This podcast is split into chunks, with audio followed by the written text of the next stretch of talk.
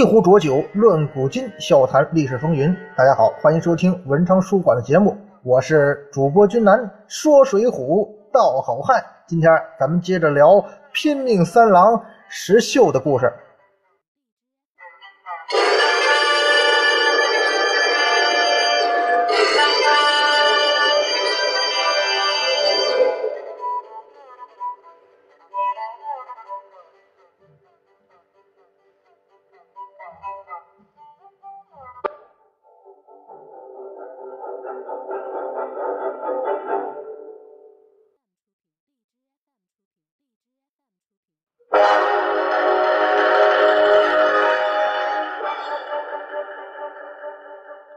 上一回咱们说到，这石秀啊，让宋大哥起了杀心啊，这也算是开了梁山的先河了。但是啊，两个人的恩怨呢，这时候还是在暗地里进行的。宋大哥也没有说非一定要弄死石秀，但是他不喜欢石秀，比较明显了。明面上，最后宋江这个卧底计划是大获成功啊。孙立和石秀在上天的眷顾和作者的照顾下，奇迹般的都活着。祝家庄呢，在上天的厌恶和作者的打击下，糊里糊涂的他就覆灭了。那有朋友肯定要问了，俊南，如果说宋大哥真的对石秀有了算计，有了暗算，石秀他知道吗？石秀，咱们讲到现在第八集了，石秀什么人，大家伙还不知道吗？以他的心眼儿，他能看不出来吗？他又不是傻瓜，他怎么会不知道宋江已经由不喜欢变成针对他了？而且呀，宋大哥对于石秀最后归队也感到一点诧异。不过呢，既然已经回来了，你的事儿啊，慢慢算账，领导心里都有数。现在呀，还有更重要的事要忙，顾不上你。如果说石秀在二打祝家庄的时候救驾来迟，让宋江啊对他多了一分不不信任，或者说猜忌，你这个人呢，太有思想。以至于日后啊，对他渐渐有所反感的话，那么在打下祝家庄之后，石秀的行动可以说彻底激怒了宋大哥，也让石秀彻底的被宋江抛弃了。原先啊，属于虽然有点自己的小算计，还算是能争取，起码能保持中立的那种对象。现在你可让宋大哥拉上了要除掉的名单了，为什么呢？因为在攻打祝家庄的战役胜利之后啊。朱朝凤和他那帮儿子们都被消灭了。那首恶啊，对于梁山来说，首恶已除，这帮帮凶们、这帮村民怎么办呢？怎么处置啊？这个时候呢，宋江就开始跟这吴军师啊，就商量开了。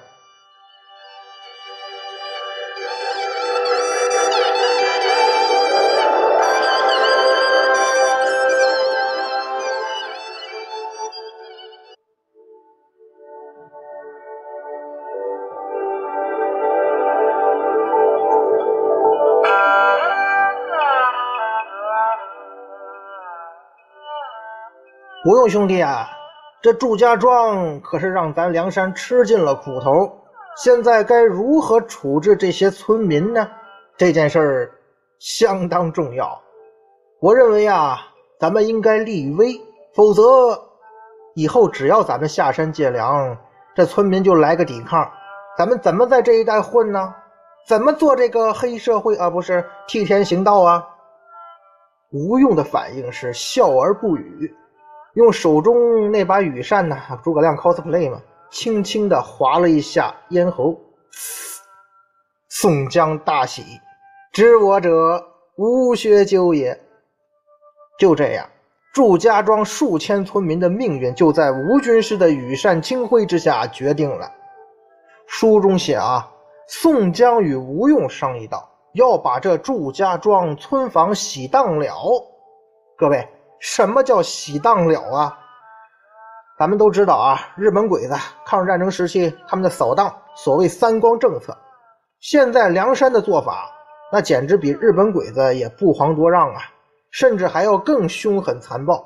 因为日本人是畜生啊，日本军国主义的畜生是扫荡，是用扫帚扫；梁山好汉们的扫荡呢，是洗荡，是用水洗呀。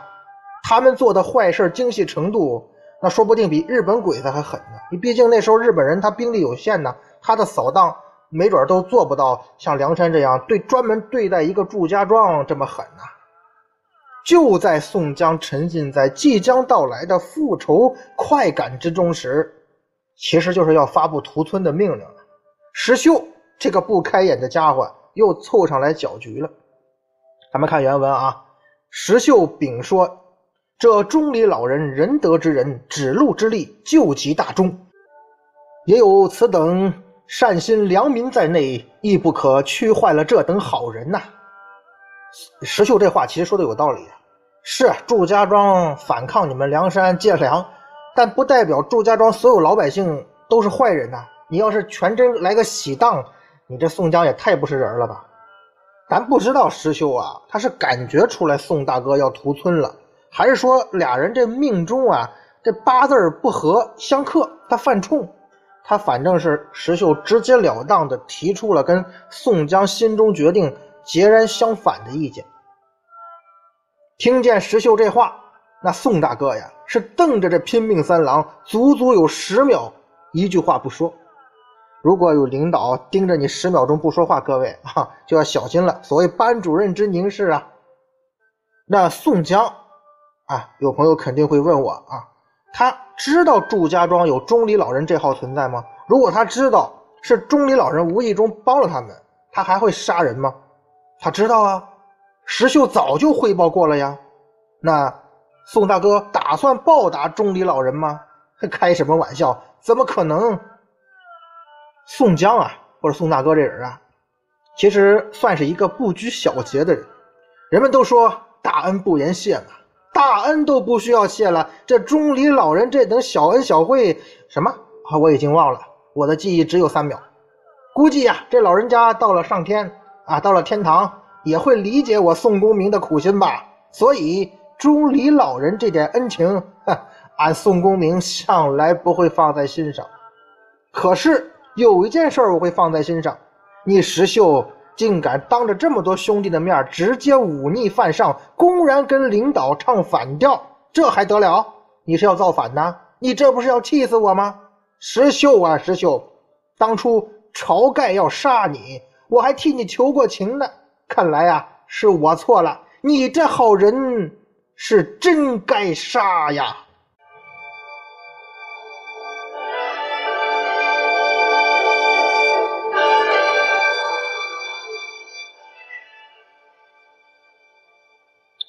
宋大哥很生气，那后果当然就很严重了。但是啊，这宋江这么生气，竟然没人看出来。当然了，如果宋大哥真让别人看出来他在生气，那就不是宋江了，那就不是及时雨、胡宝义了。宋江的高明之处就是他这个人啊，随机应变的能力非常强，即便说心中再生气，他也不会让你看出来。啊，有点喜怒不形于色的意思。当然，这个境界呢，可能比刘皇叔还差一点。特别是现在啊，你石秀指出来啊，我要屠村喜当了，这个做法，这个决定是不对的，是有问题的。可你当着公司大会面直接指责总经理有问题，你石秀说什么不能欺负良善，不能枉杀好人。好，我宋江啊。就按你石秀说的办，嘿，有朋友会说了，这哪又自相矛盾了吗？你刚才不是说，嗯，宋江有坚持自己原则的习惯吗？这次怎么石秀一说就不坚持了？而且你不是说了吗？他对石秀现在有看法，甚至有杀心了。哎，此一时彼一时嘛，情况随时在变。这个世界上唯一不变的事就是一直在变，策略也得随机应变呐。现状是什么呢？当着这么多人啊，石秀提出反对意见，而且有些道理啊。如果这个时候我再坚持屠村，岂非太愚蠢了？这就是领导思维啊！大家伙琢磨琢磨。石秀这个行为吧，是有点愣头青，但是人家明显是在报恩呐。哦，如果说连石秀这号人都知道报恩，报答那个钟离老人，我宋江什么人设呀？我可是在忠义战线摸爬滚打这么多年了，谁不知道我及时雨啊？我会在这方面栽跟头落人口实吗？哦，回头好人让你石秀做了，然后说屠村是我宋江下的命令，那不行。于是宋大哥呀，瞬间就调整了心态，顺势做出了改变。要当领导啊，这方面能力就得强啊，因为小领导变成大领导，就是对这方面的要求很高啊。也因为这个原因呢，宋大哥趁机是大秀了一把良善呐，不但是饶了祝家庄所有村民，还给祝家庄的村民们分了点粮食。那么这祝家庄的村民，对吧？他跟大衣哥不是一个村的啊，他们会不会感谢宋江？感谢那个钟离老人呢，因为正是钟离老人对梁山有恩嘛，所以好像梁山才饶了他们。祝家庄这些村民呐，感谢宋江会吗？我觉得我不说，大家伙也猜到，谁会感谢他呀？村民们只是暂时屈服于宋江的淫威，敢怒不敢言罢了。啊，你宋江。以为杀死祝朝凤一家，祝家庄的村民就会对你感恩戴德，会永世记住你的恩情吗？这种事儿会发生吗？万万不会啊！那只是宋江自己的一厢情愿罢了。哪怕说祝家在祝家庄也是恶霸，但是跟梁山相比啊，村民们宁愿啊，他这个心理上还是会倾向于祝家那边。为什么这么说呢？我举一个例子啊，大家伙一想就想明白。比方说啊，大概在若干年前，在中东啊，伊拉克某个政权萨达姆哈，他被某个大国给推翻了。其实啊，就跟梁山打下祝家庄的情况很相似。怎么讲？外来势力美军梁山，呃，杀死或者干掉当地的当权者萨达姆、祝朝凤，然后带着战利品。石油、粮食回家了，留下一个烂摊子给了当地人。也许美国人和梁山啊都认为自己是为当地民众做了好事，当然这里头肯定有他们自己这个呃别的出发点哈。但是他们肯定是认为自己做好事了，我帮你们推翻了当地的恶霸嘛，我们是你们当地百姓的解放者呀，解救者，对吧？可当地民众。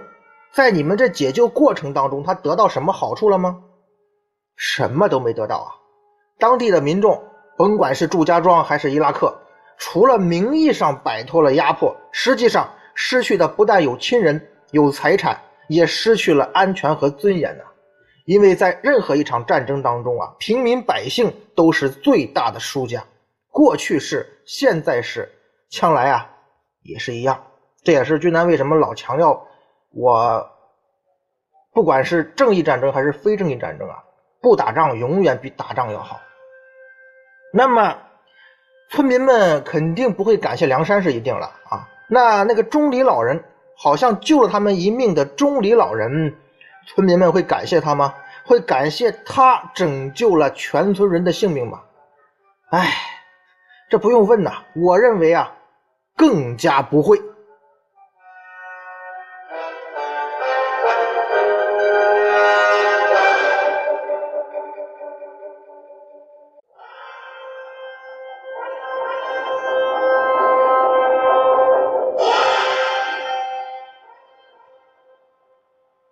祝家庄这个惨剧啊，包括祝朝凤一家的惨死，并不是像宋大哥所说的，是因为啊他们在当地危害百姓，梁山是来为民除害的，而是给祝家庄的村民带来了一场灾难啊。咱们如果从客观角度来看，梁山这帮人的到来，梁山攻打祝家庄，改变了祝家庄很多老百姓平静的生活。他们有的家庭成员可能在跟梁山的冲突当中啊丧命，有的人的家庭财产呢可能瞬间就变成了某个梁山头领的私人财产。那这些损失啊，又死人又丢财产，这都是拜你梁山所赐啊，拜那个钟离老人所赐。就算说他们不报复钟离老人，那么请问祝家庄的村民在你梁山攻打我祝家庄这次行动之后得到了什么呢？哎，书上写了呀，每家得到了一担粮食。一担粮食多少？虽然说这网上啊，关于这个一担的说法很多，包括很多历史专家也讲啊，各个朝代对一担的规定不一样。那宋朝嘛，一担是六十公斤，也有说是五十九点二公斤的，反正说法不一样。在咱们中国呀，尤其这种历史上的事儿啊，你能找出说法相同的事儿不多。这也可能是咱们中国独有的文化吧。不信看看啊，去南还是那句话，这网上最不缺的就是这个民间军事家和民间政治家等等等等。但不管怎么说呀，咱们就取一个中间数字吧，就说这一担粮就一百二十斤左右嘛。那这些粮食一百二十斤粮食，你够祝家庄的百姓一家一户吃几天的呀？吃完这些粮食以后怎么办呢？这就不是梁山需要考虑的了，也不是宋大哥要关心的事儿了。反正我给你们祝家庄老百姓分粮了，对吧？我们梁山这忠义之师、文明之师的名声就这么传出去了。剩下的你们自生自灭吧，我就管不着了。梁山不管，那谁来管呢？那位说，哼，不是有那钟离老人吗？找他去吧。是啊。石秀不是要找宋江放过钟离老人吗？好啊，我宋江就在祝家庄所有村民面前表扬一下这位钟离老人。诸位乡亲，我们梁山要不是看在这位钟离老人的面子上，早就把你们宰了。知道我们为什么能够顺利打进你们祝家庄吗？嘿嘿，就是这位英雄的老人、识大体的老人给我们指明的道路。在此。宋江代表梁山全体同仁，感谢钟离老人，向钟离老人致敬。你说要这么一宣传，这钟离老人他有幸福的晚年吗？他能住进祝家庄的敬老院吗？他还是能够被祝家庄村民给供养起来呀？他肯定比这个祝大衣哥的遭遇还惨，因为祝家庄的村民啊，这些都不会做，而看到宋江这么干，有一个人就傻了呀。就是我们的主角石秀啊！你宋江当着祝家庄全体百姓的面表扬夸奖，当然得加引号啊！这个钟离老人，石秀这时候就知道啊，钟离老人完了，这老人家呀，死定了。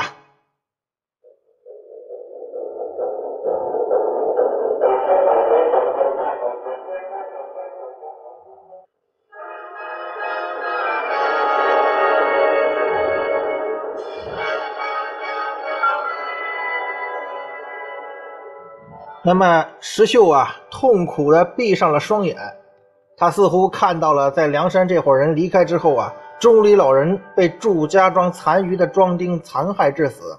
他似乎看到了，在梁山离开之后啊，当地官府调查祝家庄覆灭原因时，钟离老人被全村指认，然后以梁山贼人内应的身份被官府抓进大牢，惨死狱中。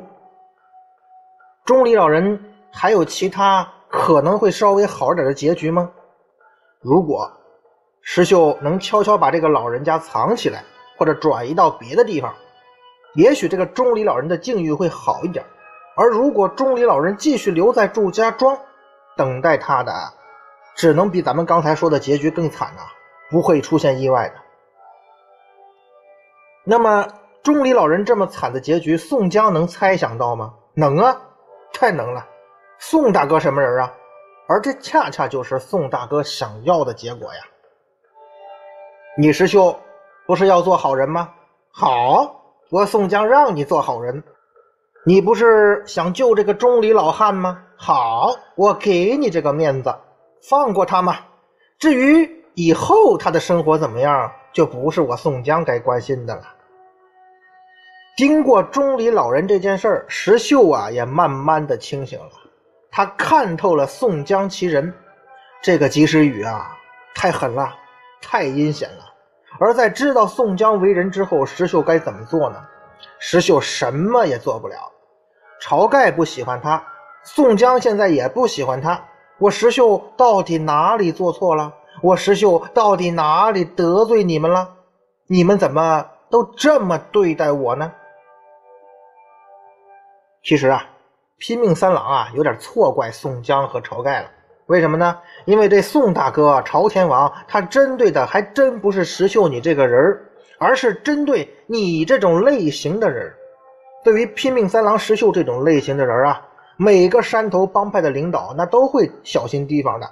为什么呢？因为这种人呐，太精明，太清醒，有自我思考能力，不太好控制。那有朋友会说了啊，就算你说的对啊。那君南，我问你，石秀这种人，在现实社会中，甚至在书中啊，他就真的是一无是处，不能使用了吗？领导就讨厌那种人吗？也不是。对于石秀这种类型的人呢，还是有办法对付的，那就是让他们受挫折呀，磨掉他们的锐气。只有这样，才能让这样的人收起他们心中的小九九，心甘情愿地替老大卖命。每一个油腻中年呐，都经历过从有志青年啊，然后遭到各种打压对待，变成现在这种样子的经历啊！我相信我君南说这话呢，肯定有人有共鸣啊。那石秀能经受住这样的挫折吗？刚开始啊，石秀跟刚大学毕业或者刚工作、刚踏上社会的很多年轻人一样，他很不适应，他也很不理解。石秀原先自以为啊。就是咱们一开始讲他上梁山的时候那种心态嘛，他也算久在江湖上闯荡了啊，从南京到北京啊，倒没到了北京啊，反正从南方到北方吧，然后经历各种挫折，也算是呃变故很多嘛，江湖经验他觉得很丰富了，来到梁山这种地方，应该会混得风生水起啊，我业务能力强啊，有了适合的平台，可是他一到了梁山。先后经历晁盖和宋江这两大领导的联合打压，他也很快就蔫了。现在啊，石秀明白了，这绿林江湖啊，跟自己当年砍柴的时候想的，他不是一回事就好比这个社会啊，跟咱们在学校里上学的时候想的，他也不是一回事他现在啊，石秀需要学的东西还真是太多了。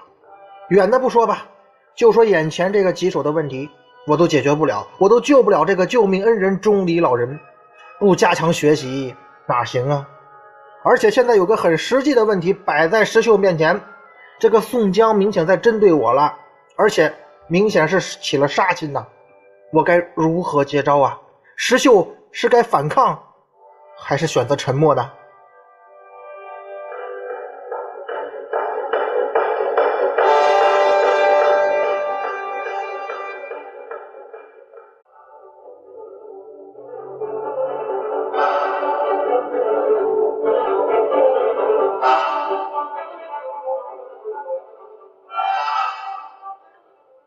其实啊，咱们也能想到，凭石秀的实力是没办法跟宋大哥掰手腕的。那怎么办啊？你已经在这公司入职了，你也没地方别的地方去，领导看你不顺眼，你为了生存只能选择沉默，选择忍受啊。虽然说啊，石秀在暗地里遭到了领导的猜忌和打击，可是表面上呢，通过祝家庄这件事儿啊，这一仗哈。石秀也是得到了梁山的认可。祝家庄之战过后呢，石秀在步军将领中啊，由于他武功还是上乘，而且精明强干啊，所以渐渐的也成了步军将领中的骨干力量。在后来的很多战斗当中啊，石秀都积极的参与，出镜率还是很高的。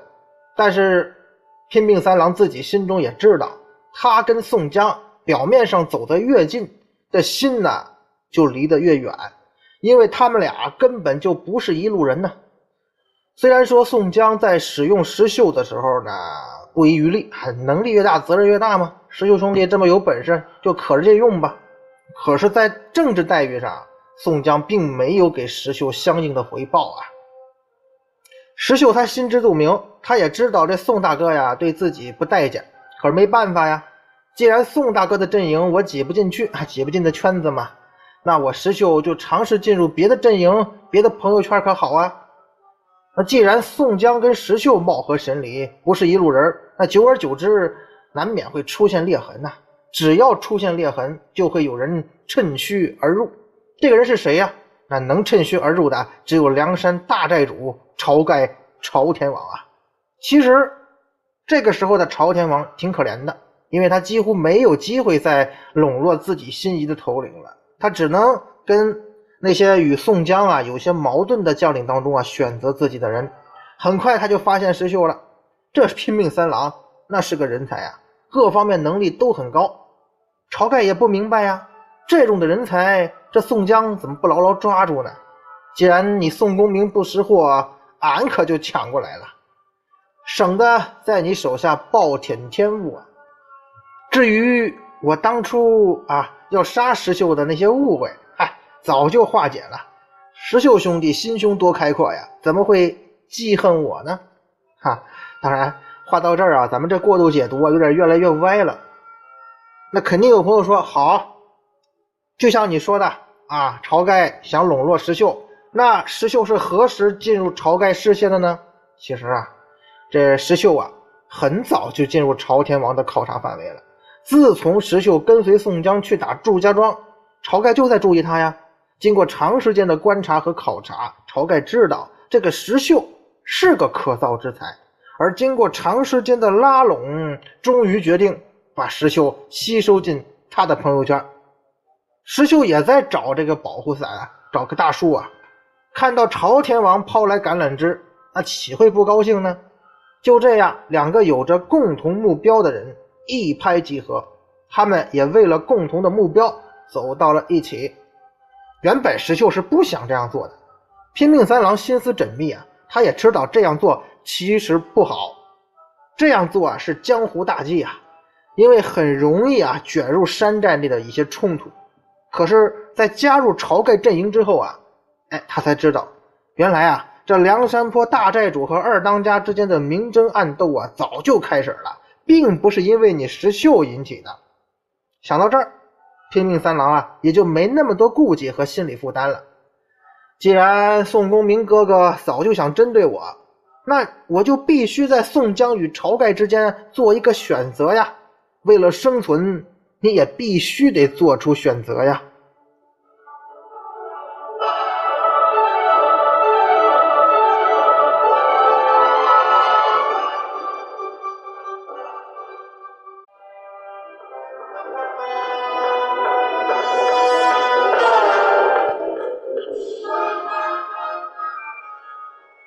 在山寨大寨主和二寨主并立的情况下，你说该如何站队？是站到宋江这边，还是站到晁盖那边？或者说保持中立呢？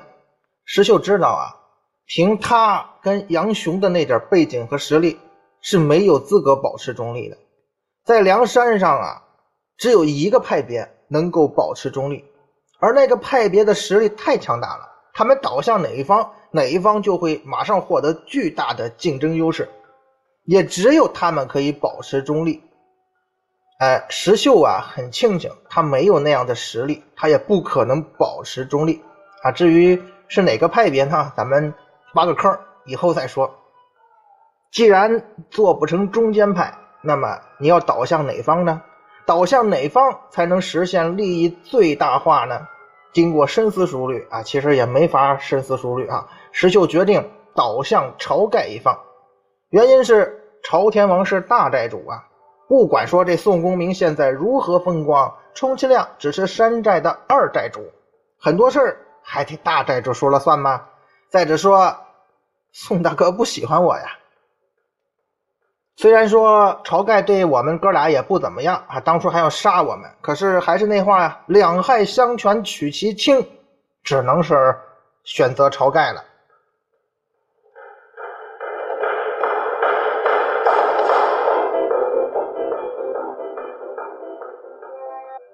那么有朋友肯定会问了，哎，石秀这么选有没有错呀？没有啊，就凭拼命三郎的精明劲儿，他的选择不会错。虽然说石秀的选择呀，在表面上看来没什么错，可是如果站在政治投资的眼光啊来看的话，石秀的这次投资啊是注定要血本无归啊。尽管石秀很聪明，很有心机，但是他的政治智商并不高。在社会上，在江湖上，聪明和政治智商是两个不同的概念。有的人很聪明啊，但是经常干那种，呃，机关算尽太聪明，反误了卿卿性命的事儿。政治智商高的人不一定是我们平常人眼中的聪明人，聪明人有时候啊可能是政治智商的低能儿。石秀可应该就是后者。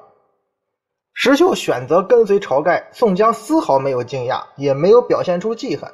宋大哥很清楚，你石秀表明立场是件好事，毕竟让他知道啊石秀的政治倾向，不像有些人呐总是模棱两可，不好琢磨。石秀倒向晁盖之后，很快得到晁盖的重用，而有了石秀等人的加入呢，朝天王信心重装归来啊！所以，在征讨曾头市的时候，朝天王是钦点石秀跟随啊。这是石秀第一次跟晁盖上阵杀敌，当然也是最后一次。就是这仅有的一次呢，也成了石秀人生中痛苦的回忆。原本想啊，在晁盖这个队伍里好好干。起码不用看宋大哥白眼吧，也是保护自个儿啊。谁成想，晁盖不仅大败而归，还丢了性命。老天爷呀，俺石秀命咋这苦呢？刚投到晁盖阵营没几天，这还得换大哥呀。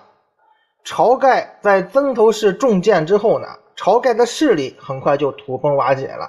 原有的晁盖的势力的很多人呢，又回到了宋江的怀抱，因为。这时候也只有宋大哥可以投奔了。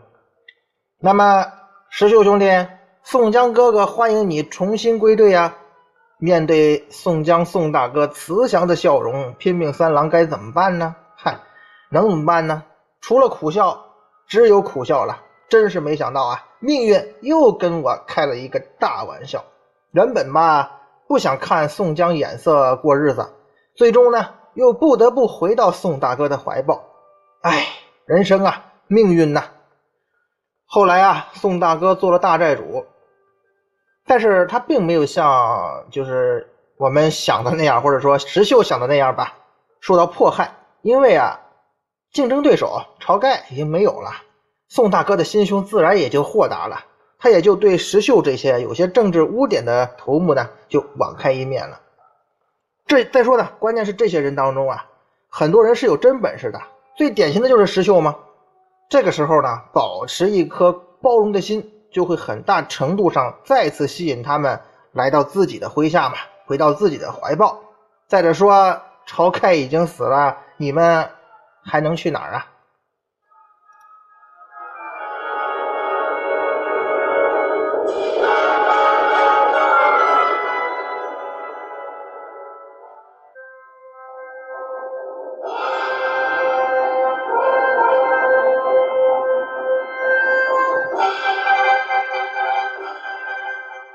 这石秀啊是个精明人，你说这人精明了好吗？精明好啊，谁愿意傻乎乎的铁憨憨呢？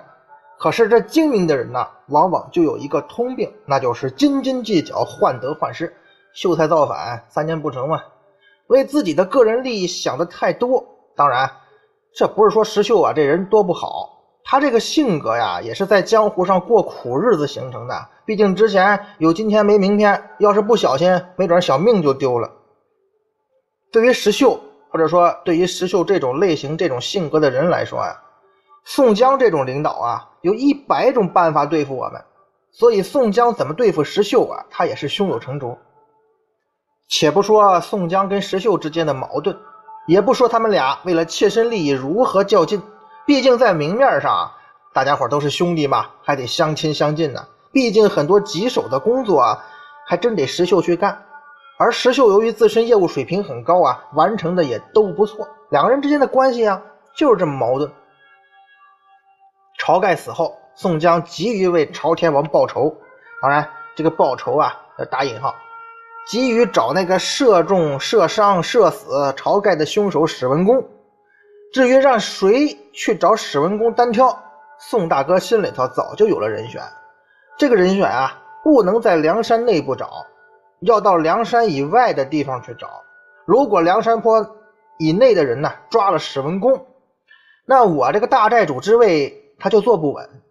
先前有了一次闹心的经历了，这次可不能让意外重演。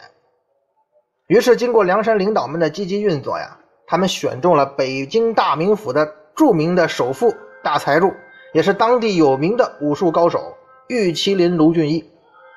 在宋江和吴用成功把卢俊义骗上梁山之后呢，石秀就知道，嘿，这倒霉蛋卢俊义啊，已经是梁山盘子里的菜了。不管他愿不愿意，都逃脱不了这宋大哥的手掌心呢。不过，在卢俊义第一次被骗上梁山的时候，以石秀的性格，他会细细思索吗？梁山这么处心积虑的骗卢俊义上山干嘛？宋大哥执意说要让位给卢俊义是什么意思？宋江让位，那鬼才相信呢。那么这宋江到底是什么意思呢？这个宋江哥哥呀，总是干一些让人琢磨不定的事儿。还没等石秀想明白呢，宋大哥又给他安排新任务了。原来啊，在骗卢俊义在梁山住了几个月之后呢，宋江让卢俊义回北京大名府了。军师吴用呢，就掐算呢，掐算这个卢俊义这时候啊，已经在大名府回去了，要出事了，要被抓了，进大牢了，要要要要要吃了不少苦头了，身上的傲气啊，应该也消磨了不少了。我们该上场了，该把他救出来了。因此，梁山啊，就派了石秀、杨雄下山打探消息。在赶往大名府的路上啊，这哥俩呀，偶遇了卢俊义的家仆浪子燕青。卢俊义在梁山住的那些日子里啊，也肯定说过一些自己家中的情况吧，所以石秀等人呐，应该是在卢俊义口中啊，也知道浪子燕青这个人的。所以，当燕青告诉他们卢俊义的处境时呢，石秀立刻就判断出这事儿啊，出了大变故了。那个不靠谱的军师吴用啊，净做些这种玄而又玄的事儿。当初江州劫法场就是这么一出。石秀赶紧让杨雄啊。带着燕青回梁山报信，让梁山呢赶快派援兵到大名府解救卢俊义啊！晚点这人就死了。自己呢单枪匹马杀向大名府，探听消息，同时啊寻找机会解救卢俊义。那位说这拼命三郎知道他一个人去大名府此行非常危险吗？当然知道啊！这一去啊凶险异常，但是他并没有放在心上，因为。他是拼命三郎啊，他的一生就是为拼命而生的。但他也知道，这拼命三郎哈，从来不是说呃像李逵那种啊无脑的那种行为。石秀这个拼命三郎啊，虽然说是为拼命而生，但他也知道风险越高，回报越大的道理。在现实生活中啊，大家伙注意观察啊，往往会有这么一种人，一个表面拼命，但是内心却精明功利。哎，这种人呢很奇怪，但是从来他都不缺少。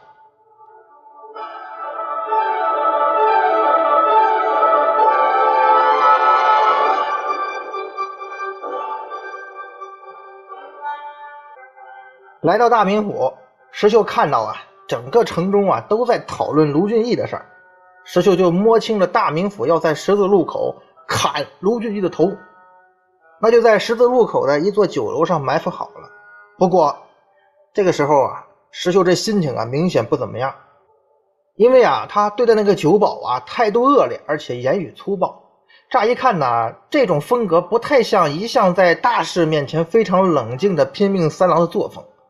由此可以看出啊，这个时候石秀的心情其实很不平静。卢俊义性命危在旦夕，自己该怎么办呢？就一个人啊。拼死相救还是置之不理？问题是，就算我拼死去救卢俊义，我一个人能在重兵把守的大名府把他救出去吗？很显然呐，不能。那我能眼睁睁看着卢俊义掉脑袋吗？好像也不能。这可怎么办呢？万般紧急时刻，石秀做出了他这一生中啊最重要的一次决定。关键时刻，他心中那个拼命三郎战胜了自私的石秀。拼命三郎石秀一生中啊最光彩耀眼的时刻来临了。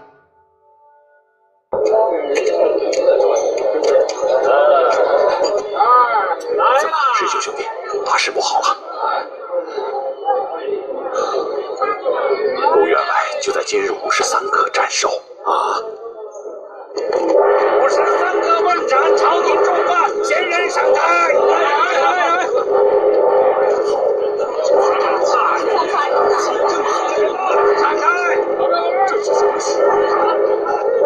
主人慢走。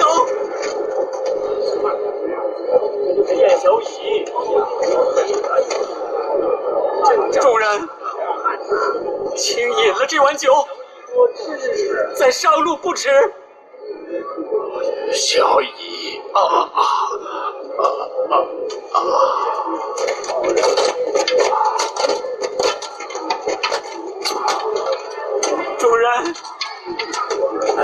小乙真是个忠心耿耿的人呐，不像那管家。